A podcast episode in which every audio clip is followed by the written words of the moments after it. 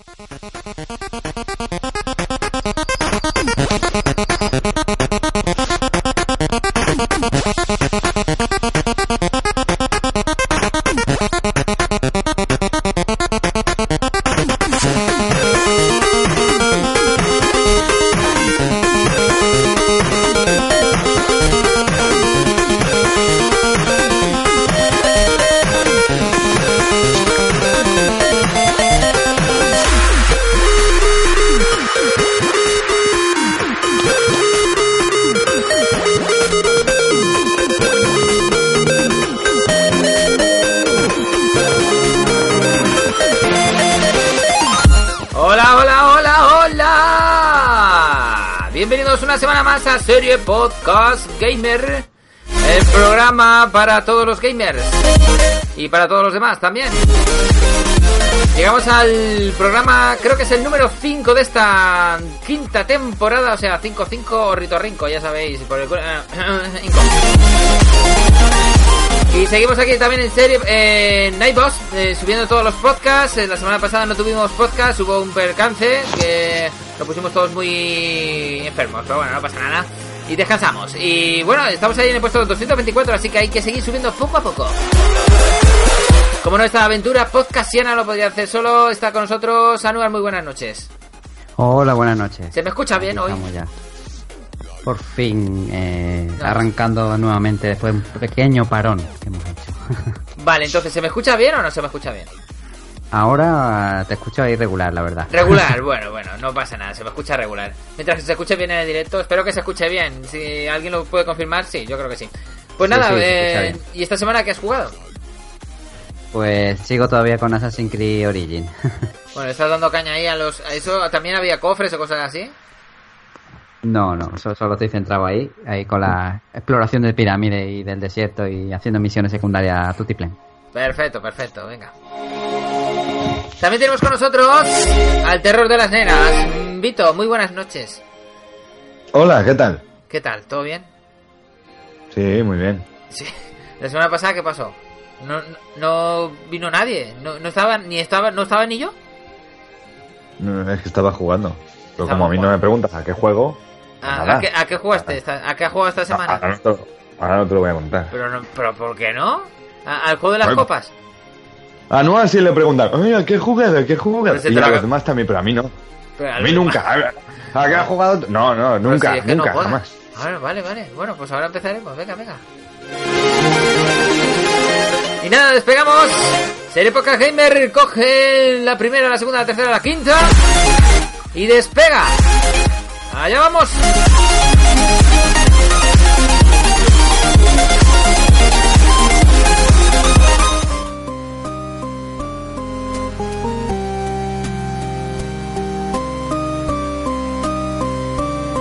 Estas alturas de la noche, desde su sofá, de dominar el mundo, con su canción del padrino en 8 bits, llega Vito Vito, Gorgorito, con sus cápsulas de Vito. Muy buenas noches, Vito. Hola, ¿qué tal? ¿Qué tal? ¿Todo bien? Oye, padrino, eh, va, va, bene. Va bene, va Vale, bene, tutto va. bene, tutto Tutto- bene, tutto la muerte, mia tutto settimana è Ah, fantástica. vale, nos entendemos, vale, vale, bambino. Ah, vale, vale. Vale, Mi, mi, entonces- mi, mi. Sí, sí. Entonces dime, ¿qué tal? Eh, ¿qué, nos, ha- ¿Qué nos traes hoy? Bueno, pues hoy traigo dos cosas, dos cosas muy rápidas, dos cosas que van a ser, em, digamos, mm, como flechazos. A lo que has jugado Eh, esta semana. La primera era el, último consejo para comprar una consola, Ajá, es mirar el precio de la consola. perfecto. Porque igual tú vas a comprarte una consola y a lo mejor te cuesta más de lo que tú pensabas que te ibas a poder gastar y no te la puedes comprar.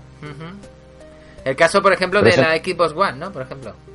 Por Eh, ejemplo, la X. Xbox One eh, es la más barata de las tres consolas. Bueno, la X, digo, la, la, la que es Scorpion, antiguamente llamada Scorpion. Eh, Amnesia, Magnesia, vale. Ibiza. Venga, perfecto. Y, no, sí, dime, dime. Por ejemplo, eh, si tú te vas a comprar una Play, una Play 4, Slim con un Tera y, y un juego, son 330 pavos. Ajá. 330 pavos está muy bien. Dentro de lo que puede ser una consola de alta generación, etcétera. Si te vas a comprar una Xbox, que la venden sin juego, también hay packs con juegos, pero una Xbox sola, sin juego, sin nada, son 270 más o menos, aproximadamente, 274 creo recordar. Que no está mal. Bueno, es un precio que está, Está decente, ¿eh? Para ser una mierda de consola, no está ¿Cómo? mal. ¿Cómo? ¿Pero qué consola has dicho? La Xbox estoy hablando, ¿eh? Ah, y dice que es una caca. fijas- Si te fijas, va unida a la palabra mierda siempre. Pero, pero, pero, ¿por qué dices eso? Mira, siempre la palabra mierda. Sí. Entonces, me no estás diciendo no que, tener- claro, en inglés sería Xbox X Shift. ¿Se dice así? Sí, sí, Ah, vale. exacto. Madre mía. Sí, porque si te fijas, si te fijas, eh, no puedes comprar una consola a día de hoy que cuando la conectes haga más ruido que la nevera. Eso es verdad, pero me estás contando. Yo la tengo, es ¿eh? que eso es, sí, y es súper agradable. Por cierto, la gente una cosa sabe- que dijiste la otra semana, que la consola más tocha era la Xbox One, pero la, la Xbox One X, o como se diga, o S, o no sé cómo se dice, eh, es la más pequeña, creo. Más o menos, la vi la, otra, la otra vez. Pero eso Qué sí, bien. me han dicho que pesa un- lo suyo. Bueno, Puedes poner, no- no los- puedes. lo puedes utilizar de pisapapeles que los pisa bien. ¿Y, eh, ¿Y cómo va de ruido? ¿Es más ruidosa todavía Eso que la no otra? o- eso ya no lo sé, no te lo puedo decir. Ya, Imagino que al ser más pequeña el ruido se expande mucho mejor. Claro. De hecho, cuando, de hecho, cuando tú enchufas la Xbox, yo me entero y estoy en otro pueblo. Pero ¿cómo? ¿Pero lo sabes? ¿No será por el símbolo de equipos que hace por ese ruido a lo mejor? Igual hay una interferencia y sale por el ruido de la campana de tu pueblo. Puede ser, puede ser. Rebota, rebota. Como, como hace tanto ruido, rebota. Entonces, bueno, ese es un, ma- mal menor. El precio de la consola está bien. Y ahora, el precio de la consola, que a mí me repatea, me, me, me duele en las costillas, me, me saca de mis casillas, es el de la Nintendo Switch. Pero ¿por qué? Es un buen precio, ¿no? Es un buen precio. Es más cara que una PlayStation 4 con un juego. Y va sola, sin juegos. Son 350 pavos la consola. Un trasto. Una mierda hecha de plástico. Es que no vale ni para dársela a un niño para jugar en el suelo. Por amor de Dios, es 350 pavos. En serio, estamos hablando en serio de ese trozo de. de ese trozo.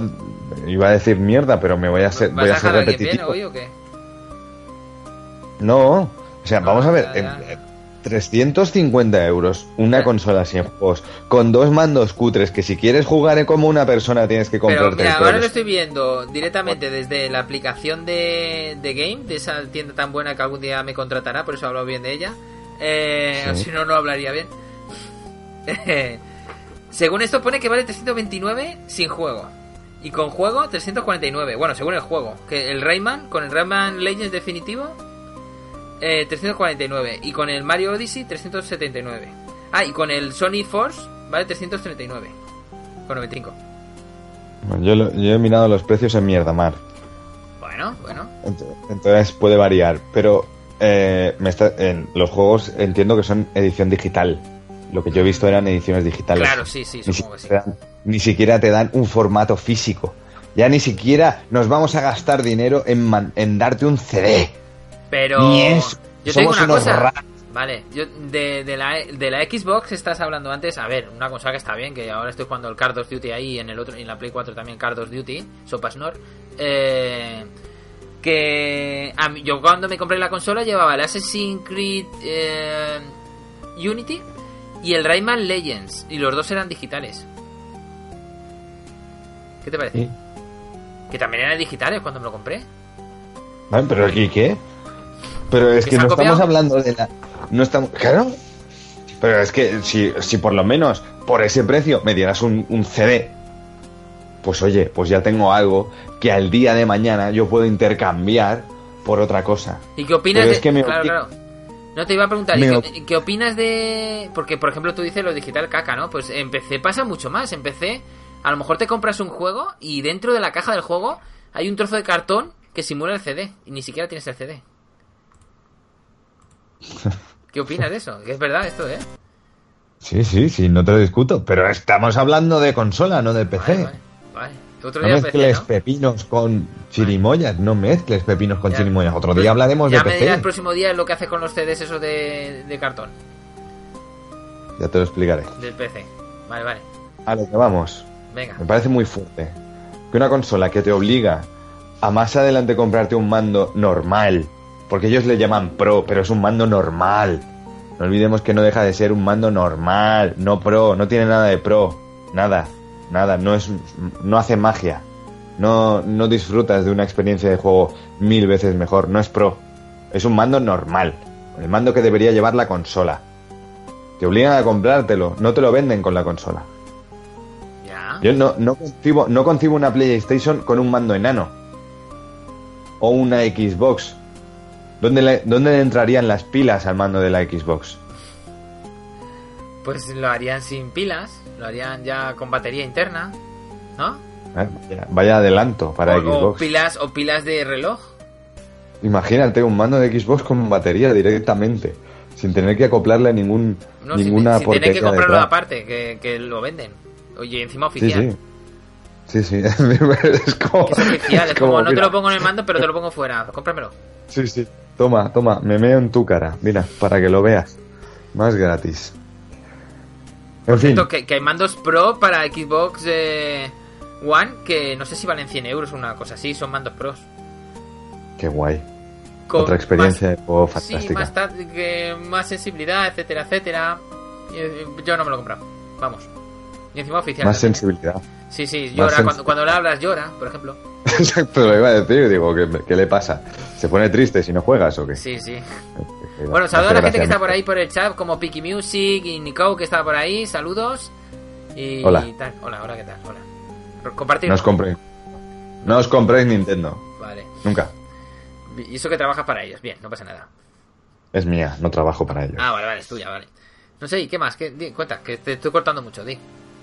Sí, me estás cortando. De hecho, imagínate si me estás cortando, que se me ha olvidado hasta el tema secundario que tenía para contar. Pues no sé, algo sería. Has hablado, No sé, algo. eh, habías hablado de, la, de lo de compras de, de consolas, que habías dicho que tenías que Mm. tener en cuenta el precio. Y después te has pasado a hablar eh, lo que ofrece Xbox, que era una caca, que lleva acompañada la palabra caca detrás en la Xbox, y después hablar de la fabulosa Nintendo, con sus juegos digitales. La, la Baker Boy, sí, de, de- de la vida. Ya, este, iba a hablar también de, de un juego que he estado jugando esta semana que me ha decepcionado eh, sobremanera. ¿Y qué juego es ese? El Call of Duty nuevo. ¿En serio? ¿Te ha Sí. decepcionado por qué? Vamos a hablar hoy de los juegos del año, o sea que para ti no es juego del año. Es no, para mí es basura del año. basura del año. Basura del año, sí, sí, sí, sí. Entonces está ahí entre Xbox y, y Call of Duty la caca del año, ¿no? Sí, Para sí, ti, sí, sí. ti, siempre para ti, Para eh, mí, yo no, no lo comparto, pero bueno. No, no, bueno, tú puedes compartir o no. Lo que tú Es compartas que o no. siempre compartir final, mierdas es malo, te puedes manchar las manos.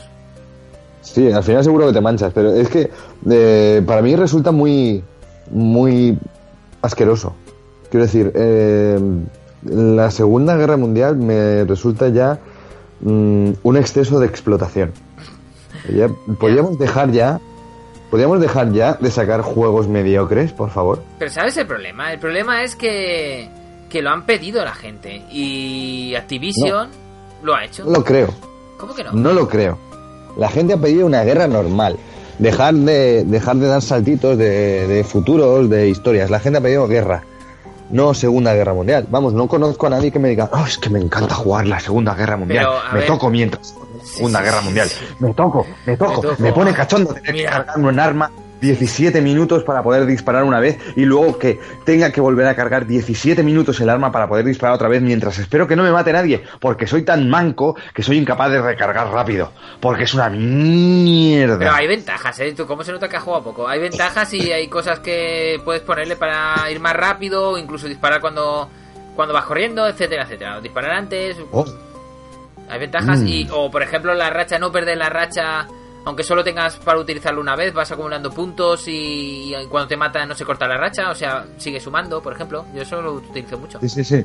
¿No te gusta? Eso está muy bien. Ah. Pero no, no me gusta, no me gusta Ah, porque vale, si entendemos ¿El modo si guerra qué te ha parecido? una mierda, si entendemos bien, bien, bien. también, si entendemos que el, el juego debe ajustarse a la realidad, porque lo que han pedido es que se ajuste a la realidad. No creo que en la Segunda Guerra Mundial Sí, hay el mujeres. soldado, eh, también hay mujeres que me parece surrealista, el soldado pudiera decir que me parece muy bien que jueguen mujeres y que hayan... eh, Sí, sí, pero no pasó más así. Es que el problema es que no pasó así. Es, el pro- es uno de los problemas principales que no pasó así. El segundo problema principal es que dudo mucho que al- algún soldado pudiera decir, espera, espera, mm, que aún conservo mi racha de puntos. Pero bueno, que es un juego. Es un juego, sí, pero eh, espera, que tengo una ventaja que me hace disparar más rápido. Pero entonces, si, si nos ponemos así, rápido. solo se podría jugar a buscar y destruir, porque los demás resucitas. En todas las. Eso no pasó. No, no, nadie resucitó en la guerra. Pero dando por hecho que ya es que ya tienes un error de base, como es que vuelves a nacer. Dando por hecho ese puto error de base, Sí. no, no cometas más. Déjalo sin ventajas. Haz algo interesante. Cambia algo, cojones. Que estamos jugando a la misma mierda con diferentes armas y diferentes mapeados. Pero solo que vamos atrás en el puto tiempo. Ya, pero el problema. Vamos atrás. Ya, ya, ya. No te cabres, no te cabres. No, pero el problema es. ¿Qué, qué? Me cabrea. No, ya, ya. No, pero digo que el problema es que como hicieron la Battlefield S1 de la Primera Guerra Mundial, pues Activision no, se podía dejar, no se podía quedar atrás y dice, pues yo saco el 2. Claro, sí, sí, muy muy- Es como sacar una, una- continuación de un juego que parece que sea una continuación de un juego de otra compañía, porque el primero es la primera, ahora la segunda, pero de otra compañía. Ratchet está por aquí y dice, vamos a disfrutar del cabreo de- del compa Vito, dice Ratchet. Sí, sí. Disfruta. Disfruta. Porque estoy muy cabreado. Estoy como Pero- un mono. Ya, ya. encendido. Pero, a ver, una pregunta que tengo. ¿Van a sacar una versión para Nintendo Switch de- del Cardos? Duty, Sopas no. Supongo que sacarán algo parecido, sí. ¿Y saldrá Pero de los con- gatos? Pero yo, eh, te lo juro, me imagino. eh, es que. Solo de pensarlo ya me río.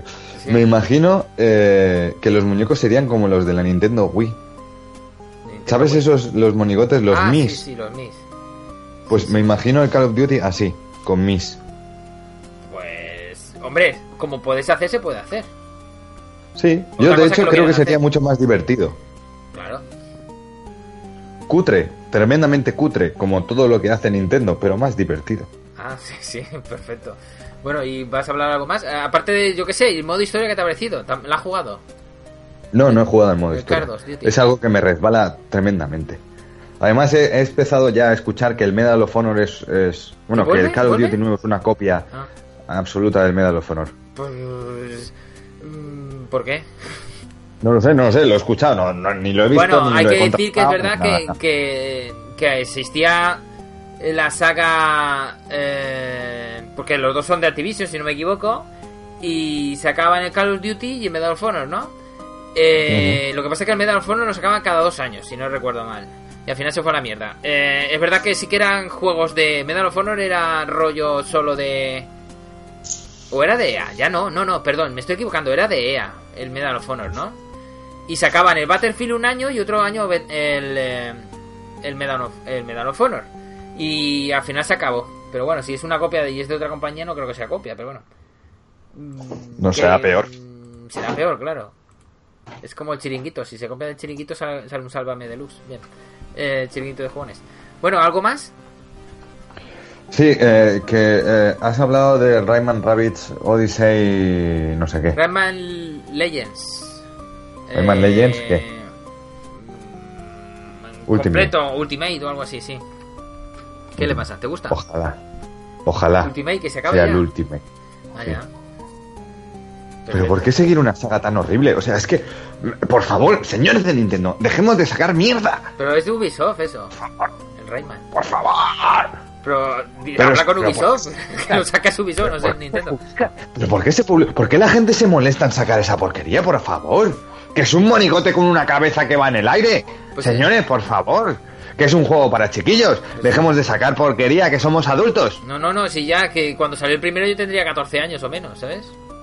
Y, y ahora tengo 36, imagínate. Y sigue saliendo. Bien, perfecto. Y es el Ultimate. El Ultimate. Ojalá sea el Ultimate ya. Hombre, ya. a lo mejor es por la edad. Dice, uff, madre mía, ya tiene 60 años el Rayman. Claro, debería morir ya. Démosle una muerte digna. Rayman eh, una muerte. Petanca, ¿no? Por ejemplo. El siguiente juego. Rayman. Asilo. Sí. Ultimate. Y hay otro que es Rayman Asilo Político Independencia. Exacto. Claro. Era necesario meterlo también esta semana. Sí, todas las semanas. Puigdemont es Harry Potter, lo tengo que decir desde aquí, hombre. Harry Potter de mayor. que sí, que sí que es. Sí, sí. Wilgar de su- independencia, Wilgar de independencia. Y no se le dio mal, es que no sabe, nunca aprendió a hacer magia. Claro. Por, eso, no le- por eso no. Y Wilgardi me voy de aquí, se va a Alemania. Se ha equivocado también. Se ha equivocado, sí. Sí. En fin. Hasta aquí. Mira, por, por aquí dice Pikimuse, Rayman y el Puigdemont perdido. Sí. Eh, no, Puigdemont, bueno. Puigdemont será. Puchimón, sí. ¿Qué te parece? Bueno, señoras, me Venga. parece fantástico. Eh, yo Buenas os abandono ya. Ah, ¿ya te vas? Pues ma- me despido Sí. de ti también. Venga. Venga, pues nada, nos vemos la próxima semana. Venga, Sí. la próxima semana nos vemos. Intentaré jugar a la porquería esa que han sacado de Call of Duty Hombre, y contaré algo más. Contaré algo más sobre mi experiencia. Indaga, vital indaga y, dime lo de los cofres y todo eso, ¿a qué te ha parecido? Muy bien. Vale, vale. Vale, perfecto, pues ya me lo dice la próxima semana, venga. Venga, chao. Chao. Chao. Nos despedimos de Vito con sus cápsulas de Vito, donde no dejó títere con cabeza. Para él, todo el mundo en los videojuegos es un poco shift y controlar y suprimir. Eh, pues nada, eh, nos vemos la próxima semana, Vito. No sé si sigues por ahí. No, Sí, ¿sí? yo sí. Ah, ya no está. Venga, Vito, hasta luego, hasta la próxima semana. Seguimos en serie Podcast Gamer.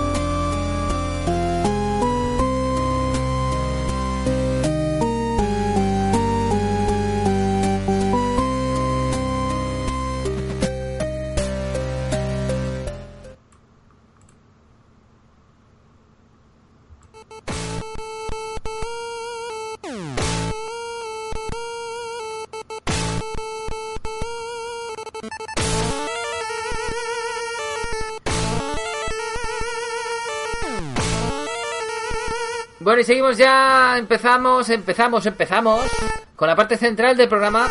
Va a ser un poco música de fondo, un poco rara, pero bueno.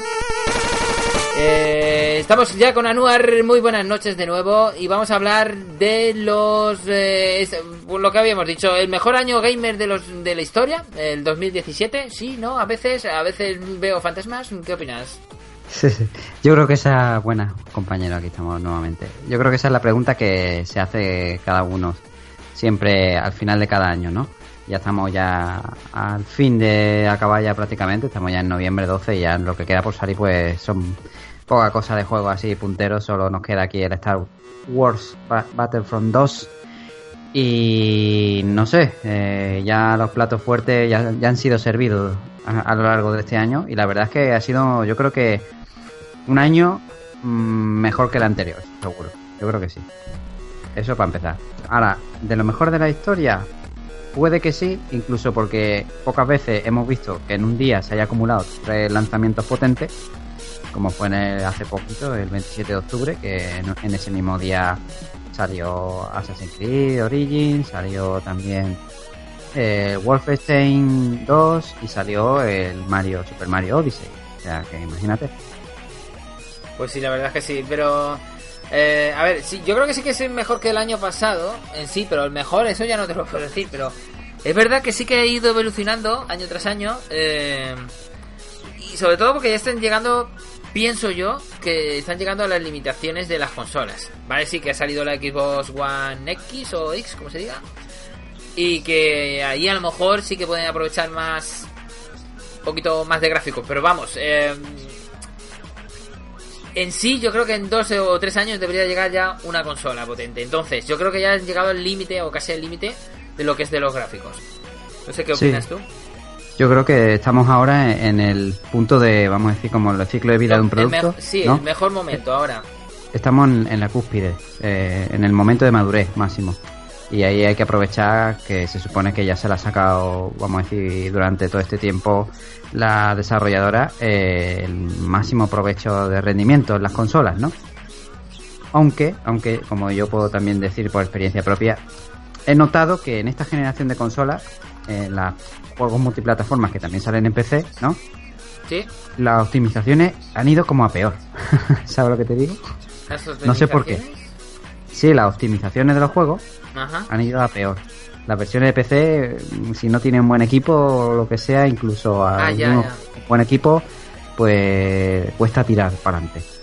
Sí, antigua- antiguamente también pasaba en PC, pero muy, muy, muy antiguamente. Te hablo yo cuando no tenía ni barba, iba al colegio o al instituto, que estaba la compañía Dina... ¿Cómo era?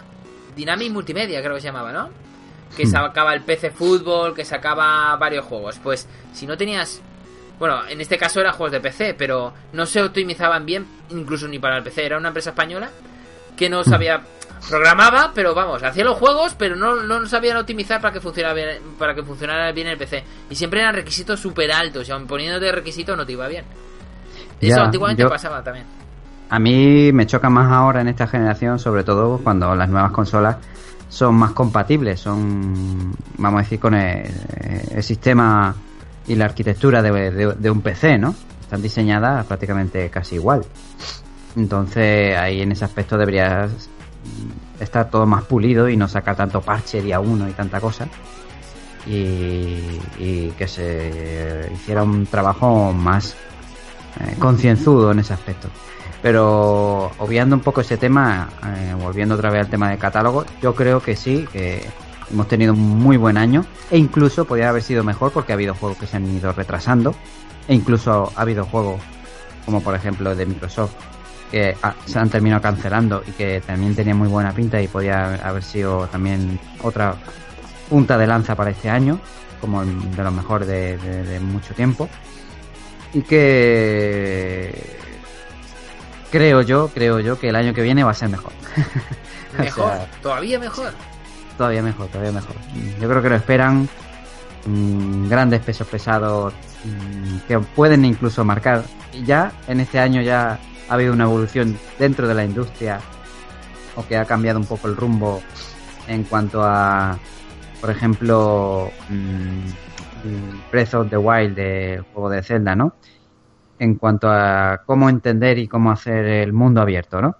Ajá. y la, la interactuación del personaje con el- su entorno, algo que no, no había se había hecho de esa manera, ¿vale? Puede que el juego no tenga el mejor guion del mundo ni nada de Sí, esto. eso te iba a decir que ha, ha habido muchas críticas al Zelda sobre todo por el guion o sea, Sí, sí. no por el juego, sino por el guion, que siempre hace la misma mecánica, que tiene cuatro jefes, tiene que ir al mismo sitio con el mismo problema, tienes que hablar con el del pueblo, te dice que hay un problema, que hay un jefe, etcétera, etcétera, y se repite la mecánica todo el rato. Sí, en eso puede que sea el mm, gran punto débil, eh, pero realmente después lo que es al jugar, que es lo que le ha, ha hecho triunfar, ¿no? Sí. Por sus mecánicas jugables, mm, pues es lo que ha, ha esta- ha establecido, creo yo, de otro, otro punto para que otras compañías, como por ejemplo fue en su momento hace dos años, con The Witcher 3, ¿no? Que eh, marcó el punto de los juegos de mundo abierto en las misiones secundarias hacerlas con más chicha, ¿no? Que no sean las típicas de recadero, sino que tuvieran un poco más de trasfondo. E incluso algunas secundarias hasta más atractivas y mejores que las principales. Y eso lo he visto y ha sacado provecho juegos, por ejemplo, como en Assassin's Creed Origins y Horizon Zero Dawn. Dos juegos grandes de, de, de la misma temática de mundo abierto y con interesantes y entretenidas y variadas misiones secundarias. Entonces, posiblemente el año que viene también tengamos así que marquen. No sé, algún hito. Te escucho un poco de lejos ahora, no sé qué pasa. No sé, ¿me escucha bien ahora? Ahora, ahora, es que se te ha cortado un poquito. No lo sé. Escucho, escucho un ruido ahí, pero no sé si era por tu parte o mi parte. Mm, ni idea. pero bueno, lo que decía, que, que este año con Horizon, ¿qué te ha parecido a ti dentro del catálogo, vamos a decir, de, de Play 4? Vale, a ver, a, a mí Horizon me ha parecido un grandioso juego. Sí que es verdad que tiene... eh, defecto es que se me hace a veces pesado hacer... Por ejemplo, en, en ese juego sí que se me hace pesado, como me pasaba en el Witcher 2, de Witcher 2, no en el 3 que no lo he jugado. hacer las misiones secundarias. Porque hace tiempo que lo jugué, pero no me dejaba muy claro. A veces me salían, si no recuerdo mal, en zonas de mapa cerrado, mm, como misiones o algo así, no podía acceder. Eso es ver- eso es así, ¿no? no, o me estoy equivocando. ¿En- Es que ¿En hace el tanto- Horizon? Sí, Mm, De mapa cerrado, ¿a qué te refieres exactamente que salía como que no se podía acceder al mapa. Y te salía Mm. como misiones secundarias. Eso? Bueno, más que cerrado, que te puedan salir lejos de zonas donde tú todavía no has explorado. Eso Exacto. puede pasar. Sí, vale, por eso salía que no se veía porque estaba no explorado. Vale, vale. Sí, pues eso, que no sé, que a mí las misiones secundarias en sí, eh, creo que lo he comentado alguna vez, nunca me han llegado a convencer en ningún videojuego. Si, no apor- si aporta algo, sí, si aporta historia o si aporta cosas. Pero mm, no recuerdo bien, pero alguna que hice de secundaria era de un pueblo que... De estos que que le estaban atacando desde atrás o no sé qué rollo y no creo que no aportaba nada de historia. Eh, Hmm. o lo de hacer lo de los... eh, es que ya hace tanto tiempo que juego no me acuerdo muy bien y estoy intentando recordar. Pero vamos, que no sé, la historia me gustó, eso sí. Y no he jugado al DLC, el DLC no ha salido todavía, ¿verdad? Sí, sí, ya salió. ah, ya ha yo me- pues no lo he jugado. Yo, yo lo he jugado. Me- Hace me- poco, sí, hace, vamos, aprovechando este periodo de, de- de vacaciones forzadas por resfriado y tal. Eh, por 19 euros con 99, la verdad es que me ha salido casi a euro por hora, prácticamente. 19 horas. Es- bueno, pues son es- bastantes horas. Es como una expansión, ¿eh? Tiene bastantes cosas que hacer. ¿Y qué te me, me me ha me ha sorprendido, ¿sabes? Me ha sorprendido. Es como, eh, incluso me ha dado la sensación, ¿sabes lo que te digo? Más redondo la cosa, ¿no? ¿O qué? Eh, No, han bueno, han hecho algunas cosillas nuevas, vamos a decirlo así, por el tema de, han ampliado el tema, esto no es spoiler, ¿eh? Eh, han ampliado, por ejemplo, el tema que, no- mm, que la parte de habilidades, ¿vale? Se puede hacer algo que antes no se podía hacer y eso le da un punto distinto. Eh, luego, eh, en la historia en donde está ambientado todo, que es eh, en una zona donde apenas en el juego principal mm, no recorrimos mucho, que es la zona más helada, eh, frío Sí. pues eh, eh, te da o- otro casi parece como si fuera Horizon 2 ¿no? y la historia que tiene detrás pues de este de- DLC expansión vamos a llamarlo así eh, está muy bien y es complementaria a la principal te da incluso más información de más cosas ¿sabes? que enriquece el más el, el universo de del Horizon y a mí me ha gustado esa, esa parte y que sea largo también que te pueda enrollar haciendo cosas y tal y tiene misiones secundarias también o sea está nada más Bueno, yo espero que cuando salga más barato me lo compre o algo así. Porque, bueno, 19 es buen precio, pero supongo yo que en algunas ofertas, incluso navideñas que saquen, Hmm. eh, lo pondrá más barato y ahí seguro que lo compro. Y no sé qué opinas de los juegos indie, porque sí hay mucho. mm, em, sobre todo por las compañías eh, como Sony o Microsoft que apoyan a los juegos a los desarrolladores indies y por ejemplo tenemos un, un exclusivo de Xbox que también está para PC que es el Geass, si, si no me Sí. equivoco el nombre y la verdad yo le tenía muchas ganas no lo he podido jugar y, Yo tampoco. y en sí ha sido un exitazo eh, y, y es un juego en 2D. La verdad que tampoco es que se buscan ahí super gráficos y tal. Y, y se ha vendido muy bien, la verdad. No sé qué opinas sobre estos juegos que son indies. Que, que es como. Están en triple A. Parece que, que, que poco a poco la, la industria de los videojuegos se está dividiendo así. En triple A y ya después indies. Ya no hay. Bueno, triple A. Bueno, sí, triple A y indies. Ya no hay como medio. Es como. Después están los juegos malos, eso también. Pero bueno. Bueno, sí, yo, yo creo que este año está siendo, en ese aspecto puede que sí sea el mejor año eh, dentro del sector indie, la verdad. Porque yo ya por experiencia sí te puedo decir que he probado bastantes juegos este año. Ajá. Y a, a excepción de este, lamentablemente, Cuphead, que no, no todavía no me lo, no, no me lo he pedido, no me lo he podido pillar, pero también eh, a la espera de que, como es un juego en digital, mm, me gustaría a lo mejor pillarlo en una versión física, que ya se dice por ahí que va a salir, o sea que puede que me pille esa versión al final de año o cuando salga.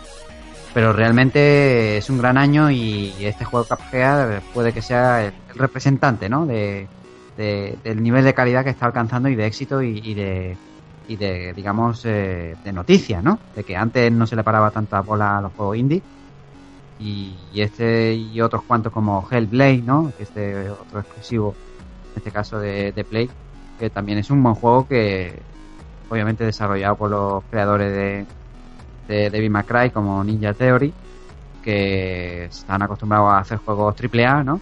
Sí. Que en este caso hicieron este juego indie, por, por así decirlo, pero con gráfico y, una estética AAA, vamos. Ya, eh, sí, dime, dime. Y también ha triunfado, crítica, y no sé si tanto a lo mejor en ventas, pero en crítica seguro. Entonces yo creo que, y en otros juegos, de, digamos, no tan reconocidos, así como estos, que vienen respaldados por Sony o Microsoft detrás, ¿no? Eh, también han tenido su éxito. No sé, me acuerdo ahora como Hollow Knight, que me parece un grandísimo juego. Que, que he jugado dentro de... Se, te corta un poco, no sé. Se me... ¿Sí? Sí, a veces. No sé por qué. voy a tener que autoescucharme en directo. que eh, como Hollow Knight, ¿no? Que es un juego tipo Metroidvania. Sí. Y, y, unos cuantos que han sido de ese estilo que a mí me han encantado. Y yo creo que en líneas generales el, el mundo indie está cada vez en aumento y, cogiendo más peso en, la, en, lo que sería las grandes marcas o las grandes compañías para después sacar ellos mismos exclusivos propios de indie. ¿no? Sí, por ejemplo, te voy a poner un ejemplo. A ver, eh, porque antes las empresas sacaban juegos en 2D igual, me refiero, que no era AAA, pero tampoco era un juego indie. Eh, por ejemplo, está el caso de Techilo Light, creo que se llamaba, si no me equivoco el nombre. ¿Sabes cuál te digo, no? Vale, pues ese es una estética no igual que el Cool Head, pero sí que es en 2D, con pintado a mano también, todo muy cuidado. En sí, los dos. Eh, eh o sea, parten de la misma base, o sea, están hechos igual prácticamente. Lo que pasa que uno es un estudio independiente y otro es un gran un estudio normal. Entonces, hmm. en, ¿dónde está la línea entre... Vale, sí que es un estudio independiente, pero se podría considerar QGA como un juego no independiente, aunque es independiente, me refiero. No sé dónde está la línea de dividir un juego y otro. Pues por el presupuesto eh, que, que, se le invierte en ello. Y si este caso lo hizo Ubisoft, mm, ahí se nota que lo hizo de una manera como un estudio pequeño, ¿no? Invirtiendo lo justo y necesario. Claro, claro, sí, sí. Ese juego y el otro que era Valiant Hearts o algo así, que también que era de la, ah, segunda, de la Primera Guerra Mundial, que también era de Ubisoft, y también tenía un toque como juego indie, y también triunfó bastante bien. Porque Kimi se pone Beautiful Joe era en 2D y de Namco. Ah, cierto, cierto. Y, y, la ventaja que también tienen los juegos indie algunos que, como decir, eh, recurren mucho también a la nostalgia, ¿no? De los juegos retro. Cuando, los, cuando los juegos retro eran, eh, sobre todo en la época de, que era todo en 2D, ¿no? Eh, solo que ahora con los gráficos y una estética más pulida, más eh, acorde a hoy en día, pero jugabilidad y estética visual un poco recordando a, a, lo retro anterior y, eso también tiene su plus que no siempre los juegos AAA no les interesa o no van por ese camino porque obviamente es para, para los indies, vamos. Y que hace eso también que haya incluso más variedad, ya de por sí que si la hay dentro de los indies, que hay muchísima, ya no solo por la jugabilidad, sino porque los juegos indie experimentan mucho, ¿vale? En mecánicas, en, forma de, todo tipo, vamos, en visual, un montón de cosas. Que el juego AAA no se puede arriesgar porque obviamente va a una masa mucho mayor de gente, de consumidores, y se arriesga a que fracase. Aquí, pues, siendo algo más de nicho, pues al que le guste ese estilo, pues, va a cabeza eso. Vale. Básicamente. Sí, y ¿qué te iba a decir? Del de, Assassin's Creed, ¿qué me puedes decir? Porque ya comentabas el otro día que para ti ha sido un resurgir de, la marca, que es el mejor para ti de todos. El mejor, y cuéntame entonces esa diferencia que has encontrado. Yo no he jugado, ¿eh? Por cierto, pero bueno. Sí, yo ya desde ese día hasta hoy ya me lo he pasado, ya estoy haciendo mi segunda ronda.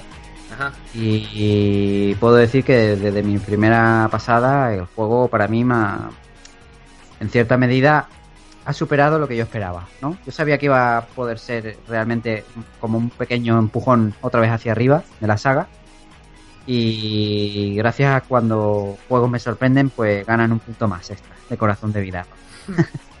este, y este juego lo ha hecho, entonces por eso para mí ya adelantado al que para muchos es el, y yo también estaba en ese grupo, el Assassin's Creed 2, el mejor.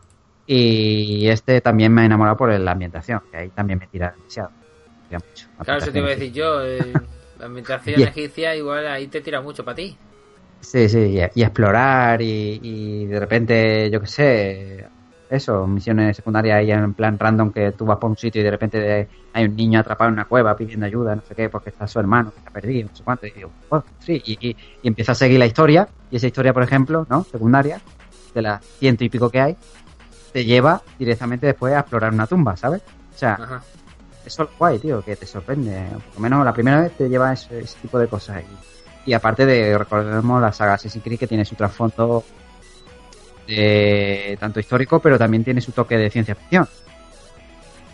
Que, haya jugado la saga sabe de lo que hablo.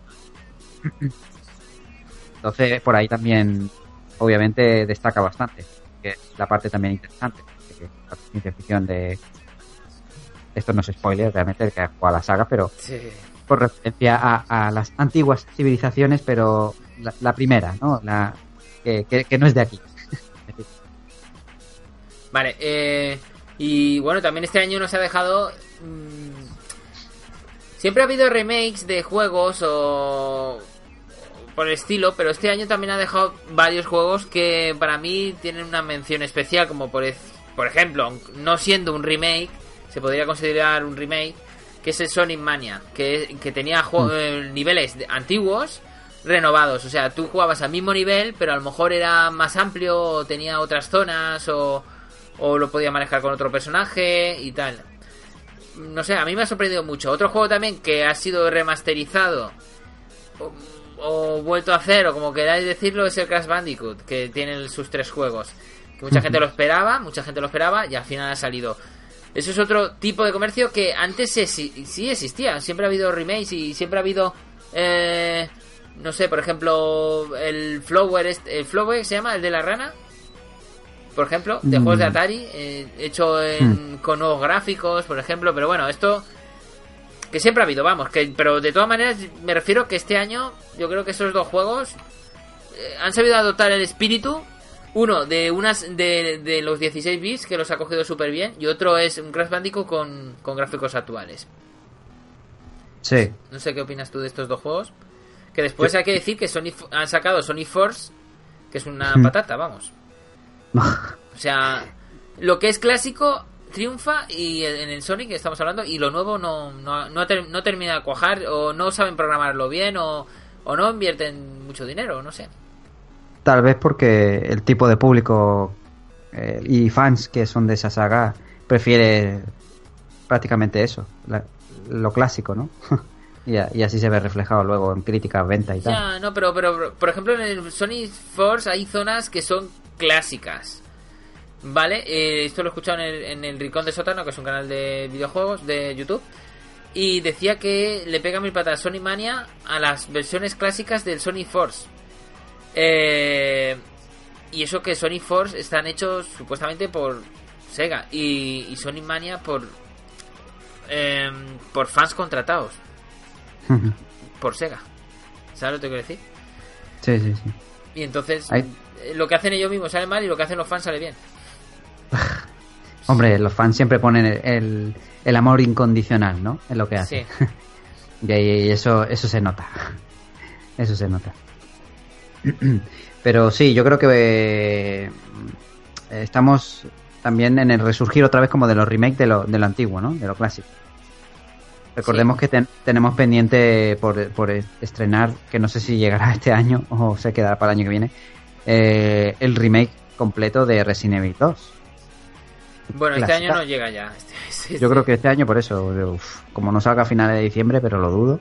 No, lo hubieran dicho ya, ¿no? No sé. No este hubiera, hubiera anunciado algo. Iba a salir para este año, pero bueno, no sé, no han dicho nada.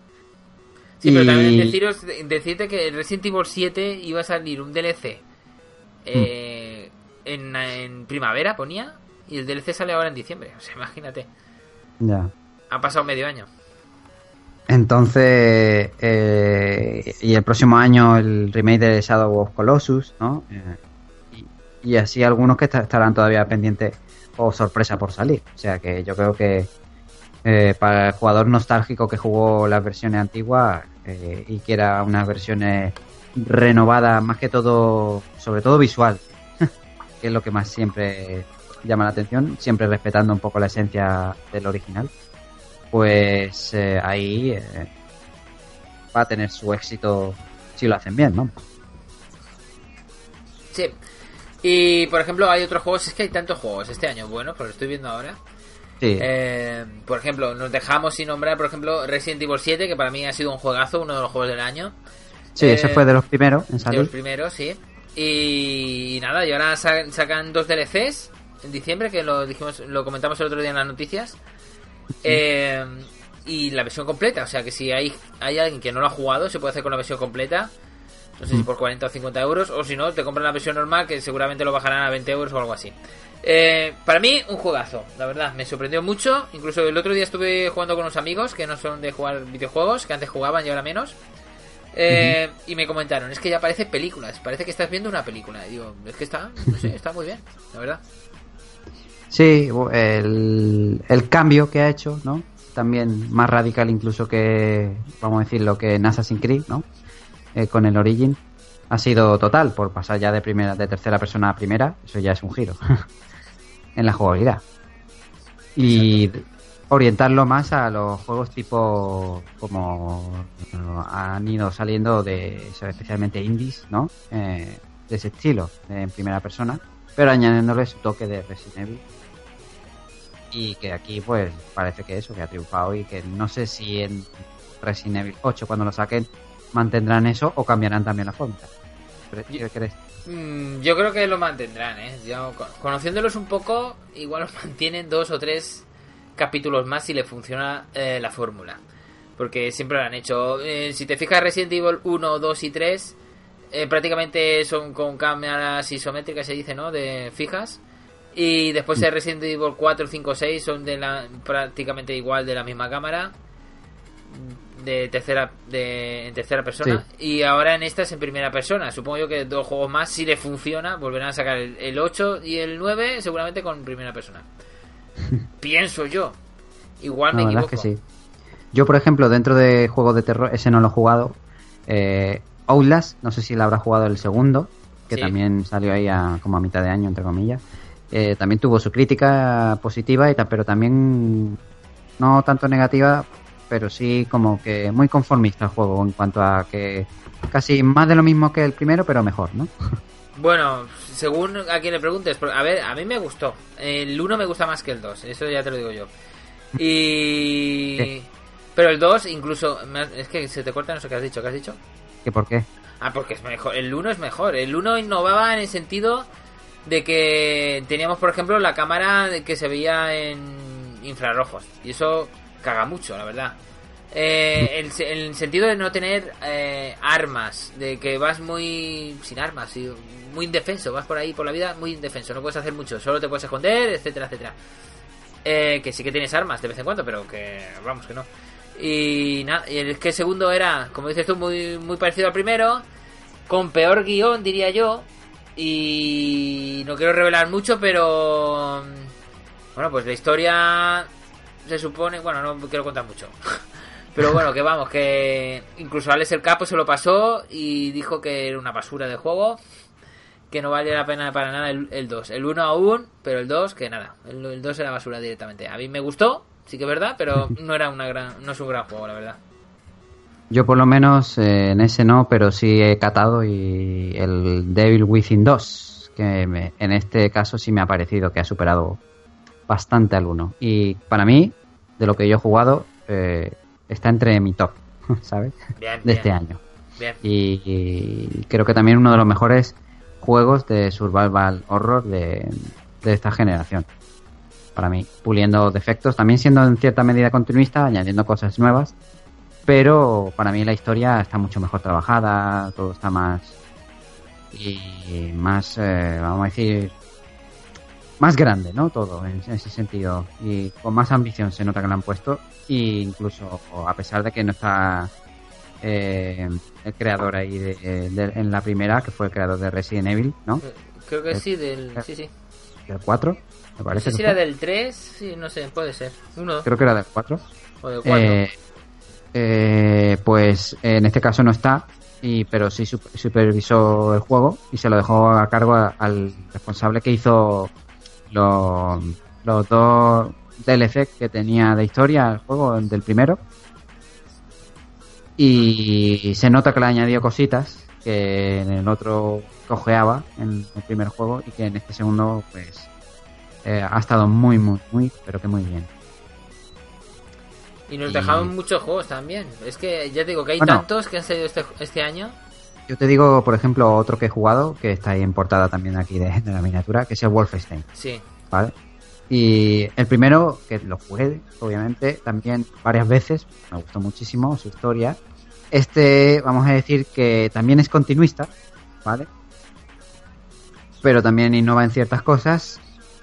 Y aunque en muchos puntos vamos a decir que es mejor, pero sin embargo me ha dejado como un sabor como agridulce, no sé, una cosa muy rara. O que es mejor pero que no es suficiente la mejora o qué?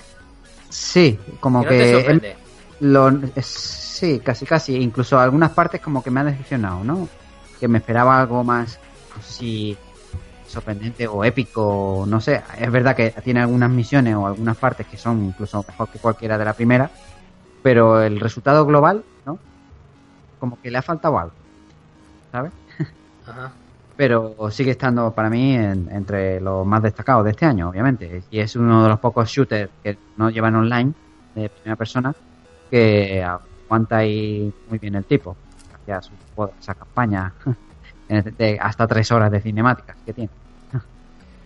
Ya, el, problema es que, por ejemplo, otros juegos que si no tuvieran mm, si no tuvieran multijugador, como este Wolfenstein, no, no sobreviviría, que es el caso de Call of Duty. Call of Duty vive casi por el, por el multijugador, por, por el juego en sí, ¿no? Ya. Le pasaría lo contrario que este juego. Este vive por, el, por la historia y el otro vive por el multijugador. Es que este es más de la vieja escuela de los juegos shooter antiguos de, de historia, de un jugador, sin online. Y eso es lo que le gusta mucho, incluido a mí, por ejemplo. Y es muy directo y tal. en su jugabilidad es fácil, no es, no es no te llena de tantas cosas. Y, vamos a decir que la ambientación es muy interesante, ¿no? Hay siempre una humanidad. ¿de, dónde sacas tanto pasta? ¿Yo? Madre mía, te has jugado los últimos: Assassin, el One Fest, el Horizon el DLC. Puedo, decir que, gracias al trabajo. Gracias al trabajo y no a ah, YouTube. ¿eh? No, sí, yo de YouTube tampoco si, no fuera por trabajo no me comería ni un rosco cubano. Pero bueno, eh, realmente sí, yo eh, este año he podido comprarme bastantes juegos y disfrutar mucho de ellos, por eso también tengo una buena perspectiva en ese caso. A pesar de que también otro montón no he jugado, ¿no? Pero sí he visto y he leído y tal, y más o menos puedo dar también una valoración. Pues, y realmente, ah, no sé si tú has jugado o te has comprado el Super Mario Odyssey, que es otro de los mm, No me lo he comprado, no. que como que también ha tenido... Eh, sí, crítica buena y mala, ¿no? Sí, no sé, como que... Para algunos es como el mejor juego de Mario 3D, ¿no? Sí. Pero para otros como que no llega a superar al clásico. Sí, sí. Super Mario de, 64 o incluso Super Mario Galaxy. Sí, no sé, eh, he escuchado algunos comentarios por ahí porque yo no he podido jugarlo y mucha gente dice que pierde mucho protagonismo Mario, que lo gana la gorra, que, que en sí es como no es como no manejar a Mario porque no estás manejando cuando utilizas la gorra no utilizas a Mario, prácticamente no lo utilizas porque te conviertes en el otro bicho y tomas todas las mecánicas del otro bicho, lo que sea, o un tanque, lo que sea. Entonces, un mm. tanque cambia la mecánica, ya no puedes saltar, por ejemplo, si eres un tanque. Solo puedes mm. disparar. Entonces, según lo que seas, cambia la mecánica. Y. No sé, y nunca eres Mario. Una de las críticas es que casi nunca eres Mario. Solo hay. Eh, esto lo he visto en un vídeo que decía: Cuando eres Mario, la única vez que eres Mario, por ejemplo, es cuando eres Mario gato. Pero tampoco eres Mario Mario, eres Mario disfrazado. Que sale en una caja lo del gato. Eh, Y explicaban en lo que te estoy comentando que explicaban que en los otros Marios era el mismo movimiento pero con, con, su- con poderes. Por ejemplo, eh, no sé, en el Mario clásico, cuando tirabas las bolas de fuego, tú corrías igual y, y, y saltabas igual, lo único que tirabas bolas de fuego. Pues aquí, según lo que seas, si eres una tortuga, pues andas como una tortuga. Si eres una seta, andas como una seta, no andas como Mario, por ejemplo. Cambia mucho el control según lo que seas. Entonces, eso hay gente que no lo ha visto bien. Y hay otra gente que le ha encantado. Eh, Sí, Y eso, y el juego empieza chafando la gorra, como chafando a las. Vamos a decir, no, no así la estrella, pero sí como chafando. Pues lo que se refiere todo el mundo de Mario, como acabando con el mundo de, Mar- con el mundo de Mario y de, de repente la gorra toma vida y es como que, que vuelve todo. Pero bueno, spoiler, spoiler. no, pero eso es el principio. Y, y nada, no lo he jugado, pero ya te digo, hay mucha gente que dice que está muy bien, otra gente dice yo no soy fan de la saga y puedo hablar, pero claro, si no eres fan de la saga a lo mejor es porque no te gusta también. Pero entonces ahí no sé yo muy bien a quién hacer caso, pues no he jugado. Pero vamos, hay mucha gente que es muy fan, que es muy fan fan y dice es el mejor. Hay gente que es muy fan y dice es el peor. Hay gente que dice yo soy imparcial, pero no me gusta la saga, pero voy a hablar. Entonces, no sé si eres imparcial, porque si no te gusta la saga, ¿cómo vas a hablar imparcialmente? No sé, ahí hay un poco de jaleo, pero bueno. Y nos dejamos alguno más, creo. El, el Eh, Nio, por ejemplo. Ah, por ejemplo, es verdad, el Nio, eh, que fue otro de los exclusivos primero, incluso en Nier Automata también, que salió Sí, sí. cerca. Esos dos exclusivos de, de Sony que también salieron también en PC. Más tarde, sobre todo el de Nio. Y a mí el Nio me gustó bastante, me sorprendió y creo que es el... Dentro de, de los que son juegos, vamos a decir, copia de los Dark Souls, entre comillas, ¿no? Ajá. el más original y el que supera, por ejemplo, a Dark Souls en un aspecto que es muy importante, que es el combate, ¿vale? La mecánica de combate. Es mucho más variado, muchas más posibilidades. mm, Y realmente espectacular, según eh, cada arma la sientes diferente y según cómo te acomodes, pues usas más un arma o otro tipo de arma y se nota bastante también en la evolución del personaje y en adaptación y eh, la historia tampoco no es gran cosa realmente, pero los combates están muy, muy, muy bien. Dragon Quest X. Me ha encantado. Y no sé, si- sigo diciendo que, me- que nos dejamos muchísimos juegos por el Sí. camino, pero Yakuza Hombre. 0, aquí estoy viendo en listas que es uno de los mejores del año, no sé yo, Yakuza 0. No lo he probado. Mira que el problema de los Yakuza en la saga Yakuza, por ejemplo, Persona Eh. 5 también, por ejemplo. que eh, eh, Persona 5, otro, otro de los grandes, que en este caso, como no es de mi rango, vamos a decir, de, de- de radar de juegos que, me- que yo suelo jugar, pues no, no lo considero, pero realmente es verdad que es uno de los juegos que, que ha tenido su, su, su peso y su triunfo en este año. E incluso uno que también iba a salir de los juegos así, vamos a decir, como este JRPG, ¿no? Ajá. eh, en Inokuni, el segundo, que al final se ha, se ha ido atrasando para el año que viene. Ese iba a ser otro, otro gran peso pesado. E incluso este año, no sé si nos llegará, pero llegará para el año que viene.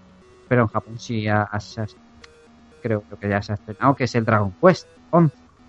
Ese es un, un Dragon juego, Quest saga 11. súper, súper, mm, vamos a decir, triple A, casi más o igual que el nivel de los Final Fantasy, vamos. Sí, aquí estoy viendo que, por ejemplo, eh, en una lista que han hecho, eh, hay un Dragon Quest que es el 7, que salió en PlayStation 2. Pero eh, salió este año una versión en Nintendo 3D, en 3DS, que por cierto, la versión de PlayStation 2 es de 2004. Y después de tanto tiempo ha, ha salido la misma versión, pero en, en 3DS. Deciros también que a lo mejor, con alguna mejora, supongo yo, pero no sé. Y lo ponen como uno de los juegos del año, pero bueno. No, no, porque esa- ese eh, fue uno de los mejores Dragon Quest. Ya, O sea. eso sí, eso ya te lo digo yo también. Por eso te digo, entonces ahí sigue mant- sí, sí. Aunque hagan una versión portátil y del mismo juego, pero y, eh, más o menos remodelada, eh, sigue si sigue manteniendo la calidad, pues obviamente sigue siendo de los mejores de, de este año también, que es el juego de, atrás. ¿Y el Rime, Y- por ejemplo? ¿Y cuál? Rime, ese me suena que has jugado tú, ¿no? Ah, el Rime no, no lo he jugado, es uno de los indies que tengo yo pendientes por jugar, la verdad. Uno de los juegos indie de estudio español. Que, que en este caso no he tenido placer de, de probar. lo tengo pendiente. Pero sí, también ha tenido su estética y jugabilidad como un poco a lo ico, ¿no? Ajá. Entre comillas, eh, en su referencia. Y muchas ganas también de jugarlo. Pero vamos, que si no, Ya, ya. mm, nos arruinamos, vamos. Tanto. Ya, ya, ya. Sí, sobre todo, yo últimamente no me estoy comprando mucho, pero madre mía, tú te compras todo. No puedes comprarte más.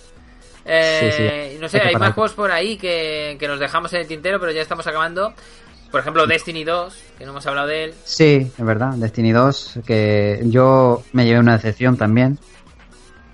Pero sobre todo básicamente porque yo quería también en su momento cuando salió el Destiny 1 eh, que se pudiera jugar también offline, ¿no? Porque yo soy también bastante de jugar sin conectarme a internet. Ajá. Me gusta jugar, pues soy un- muchas veces también un lobo so- solitario, vamos a decirlo así, ¿no? Sí. Juego. Entonces, eh, que no tenga esa posibilidad y que tengas que estar conectado y tal y cual, pues me jodió mucho en ese momento y me ha vuelto otra vez a joder en la segunda parte. o sea que, y mira que le tenía muchas ganas, que para mí cuando la primera vez casi lo consideraba como una especie de sucesor, pero muy entre comillas, aunque no se parezca en nada jugablemente, pero por el hecho de la estética espacial y tal, de los Mass Effect, que tú sabes que yo soy también un gran. Bueno, vale, yo. Pero es que no, espiritual yo lo miraría más por Halo, por ejemplo. Sí, sí, porque bueno, son de pero los te digo, desarrolladores de Halo. no, no, ya, ya, pero yo como he jugado los Mass Effect, pues para mí, digo, necesito una saga espacial que lo sustituya.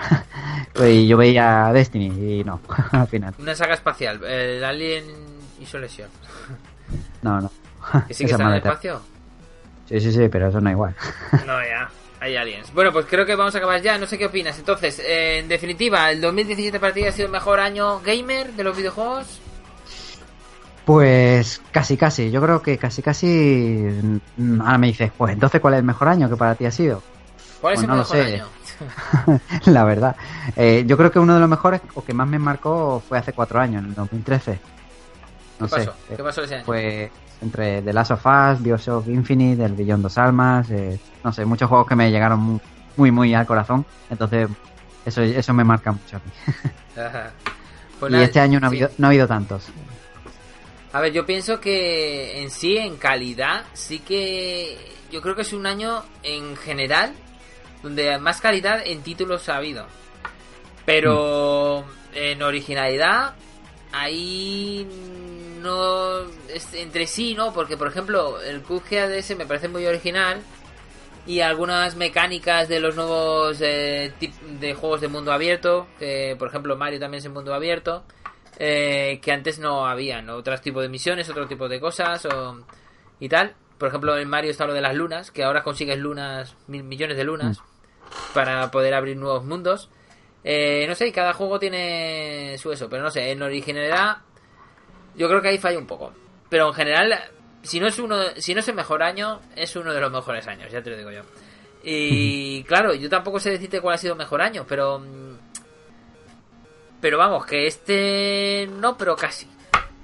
¿Y mejor año? Pues yo que sé, cuando empecé, para mí, pues por ejemplo, cuando empecé a entrar en el mundo de los videojuegos, a lo mejor cuando me compré la Mega Drive, porque son recuerdos que me quedan ahí. Después, a lo mejor Sí. eh, hay otros años que me gustan mucho, pero no he podido jugar esos títulos y entonces mm, en sí no puedo decirte si ha sido el mejor año tampoco. Pero bueno, pues nada, vamos a acabar ya.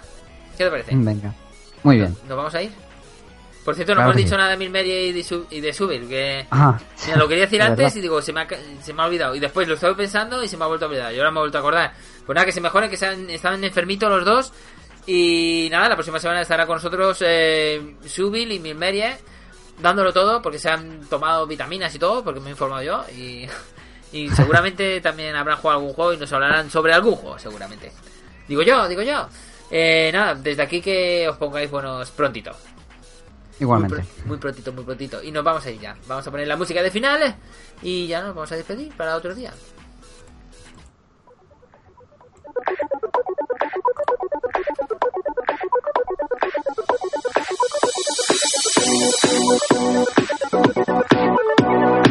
Llegamos al final del programa de serie Podcast Gamer. El programa de los gamers y cada día para más gente. Donde hemos hablado de si este año ha sido el mejor año de los videojuegos. Espero que si no ha sido el mejor, uno de los mejores. Nada, esta aventura podcastiana no puede solo estuvo con, solo estuvo con nosotros Anuar. Muy buenas noches. Buenas noches, pues ya está. Ya programa 70, es redondo. Yo siempre llevando la cuenta atrás para el 100. Pero bueno, eh, muy bien, haciendo el repaso anual de este año de juego, porque prácticamente para lo que queda ya, ya ha salido todo lo gordo, ¿no? todo lo gordo, todo, todo lo gordo ha salido. Pero nada, ¿qué queda por salir? El, el Battlefront es, ¿no? Sí, el Star Wars Battlefront 2 y poca cosa más, realmente, que yo recuerde. También estuvo Piki Music por aquí en el chat que dice chao J, Anuar y demás.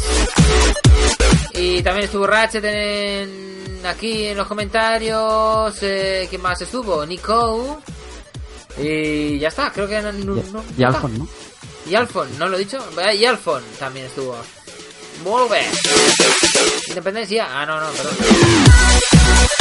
Y estuvo también Vito con nosotros, que estuvo al principio del programa, nos puso a parir, a nosotros no, al mundo de los videojuegos, y después se fue tan campante a dormir. Así que nos vamos a ir ya, nos despedimos, hasta la próxima semana. Deciros que nos puedes descargar en iBox, y si nos haces una descarga nos pones muy muy contentos. Ya sabes, lo puedes escuchar en la playa, en la montaña, en el bosque, en un jardín, debajo del mar, con Bob Esponja, donde quieras. Incluso lo puedes escuchar en tu cama. Nos despedimos. Hasta la próxima semana. Aquí en Serie Podcast Gamer. Hasta luego. Chao, chao. Chao, chao. Adiós.